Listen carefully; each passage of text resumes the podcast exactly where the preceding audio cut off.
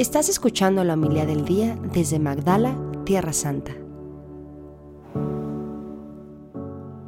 En aquel tiempo Jesús propuso a sus discípulos esta comparación. Fíjense en la higuera y en los demás árboles. Cuando ven que empieza a dar fruto, saben que ya está cerca el verano. Y así también, cuando vean que suceden las cosas que les he dicho, sepan que el reino de Dios está cerca. Yo les aseguro que antes de que esta generación muera, todo esto se cumplirá. Podrán dejar de existir el cielo y la tierra, pero mis palabras no dejarán de cumplirse. Palabra del Señor. Gloria a ti, Señor Jesús.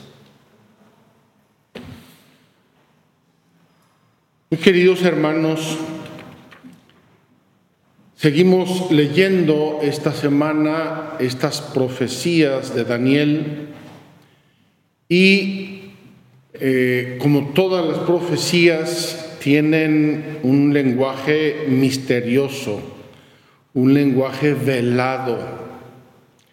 ¿Qué más quisiéramos que en vez de decir este lenguaje eh, Daniel nos hubiera dicho, miren, en el año 334 antes de Cristo va a llegar un rey que se llama así y así y así, va a durar tantos años y sería muy sencillo para nosotros, sería eh, fácil de verificar, mira, se han cumplido las profecías. Es bastante propio del lenguaje profético el decirlo todo sin decir nada, o el decir nada diciéndolo todo, como el Apocalipsis. Un lenguaje que hay que saber entender, porque si no se va uno detrás de la primera imagen que se le parece y entonces comenzamos a ser profetas todos, lo cual creo que no es tan necesario ni tan pertinente. Lo más importante es percibir el mensaje de la profecía. Y el mensaje de esta profecía, clarísimo y bellísimo, es que llega Jesucristo. Y llega para recibir el poder, el trono, la sabiduría, la ciencia, la gloria, para ser el centro del universo para ser el centro de nuestras vidas, el centro de la historia de la humanidad. Si nosotros entendemos eso, eso de las fieras horribles, horripilantes, espantosas, ¿qué más nos da? Luego hay personas que empiezan a ver profecías en todas partes. Ahora que comenzó el conflicto de Gaza, saltaron algunos profetas, ah, ya verán, el 13 de octubre va a pasar algo inaudito, inesperado.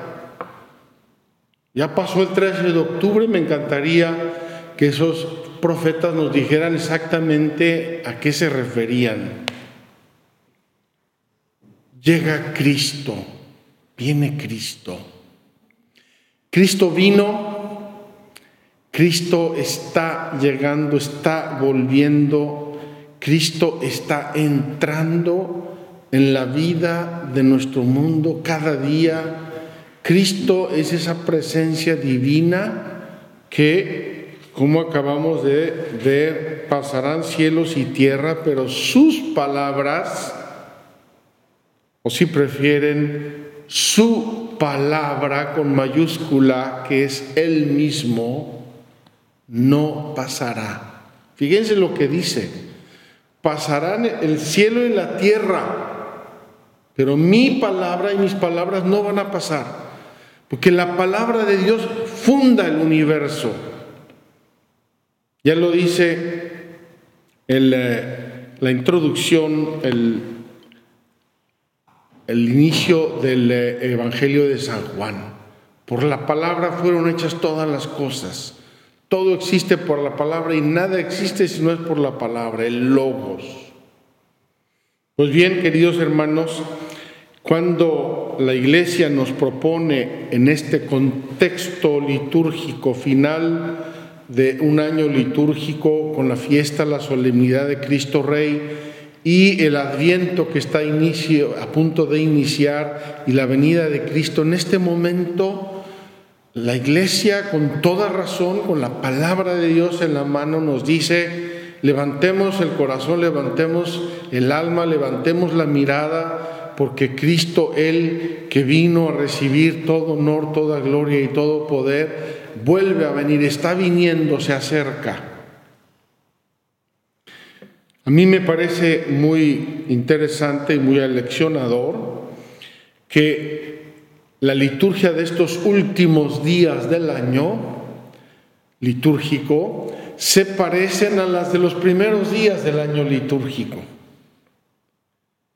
Como que estas semanas eh, la iglesia se viene cosida, viene bordada entre un año y otro con el misterio de Dios que es rey, que viene, que está en su gloria, que rige todo y que le da consistencia a este nuevo año que inicia. Abramos pues nuestro corazón porque el Señor se acerca. Durante el Adviento vamos a leer una frase de San Pablo que a mí me fascina. Alegraos en el Señor. Os lo repito, alegraos. Y dice San Pablo el por qué. Me encanta en latín, quia dominus prope est. Alegraos porque el Señor está cerca. Queridos hermanos, en realidad el Señor está siempre cerca. Está cerca de los que quieren estar cerca de Él. Si tú te alejas, está lejísimos. El Señor está siempre cerca, pero ahora tiene una cercanía particular. Ahora viene en su gloria como Cristo Rey y viene en su gloria como pequeño niño en la gruta fría, gélida de Belén. El Evangelio de hoy tiene un encanto particular, por lo menos a mí me, gusta mucho. Yo nací un poco y crecí en el campo, viendo los cultivos, viendo los árboles frutales, eh, trepándome por las ramas a comer los chabacanos, los capulines y muchas frutas silvestres que se daban por donde yo crecí. Y me encanta cómo Jesús de un hecho simple, pequeño de la naturaleza, saca un signo de los tiempos. Fíjense en la higuera y en los demás árboles. Cuando ven que empiezan a dar fruto, saben que ya se acerca el verano. Así también cuando vean que suceden las cosas que les he dicho, sepan que el reino de Dios está cerca. Jesús nos enseña, nos guía a observar la naturaleza. Hace tres años, en plena pandemia, hicimos un programa sobre las aves migratorias. Las aves migratorias, para aquellos que no estaban en ese tiempo todavía en la onda de Magdala, el, Valle del Jordán es uno de los corredores principales a nivel mundial de migración de las aves. Y cuando oímos las aves y las vemos en el cielo, me pasó hace unos días, las vi por primera vez, me saltó el corazón. Ya llegan las aves migratorias, ya llega una nueva estación, ya llega un nuevo periodo del año es un signo profundo, hermoso.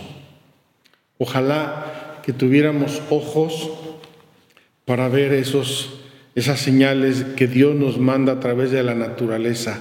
A mí me parece que podemos hacer una correlación sencilla, pero cierta, verdadera, entre las profecías y esas señales que la naturaleza nos manda. Los pájaros, las aves migratorias son profetas, ya nos están anunciando que llega el invierno y nos anunciarán luego que llega la primavera, los brotes de las plantas. El padre Eamon sale a caminar por aquí en el monte Arbel en las mañanas para hacer su programa de Magdala y ya notó que están saliendo unas ciertas florecillas que nacen precisamente ahora, al inicio del Adviento. Ayer las vio por primera vez, llegó todo contento al desayuno, nos dijo, miren, miren el video, hoy, hoy las vi por primera vez.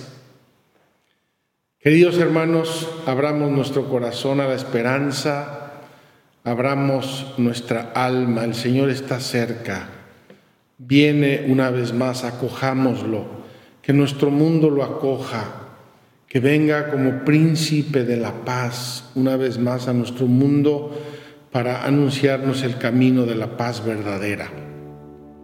Que así sea. Muchas gracias por escucharnos.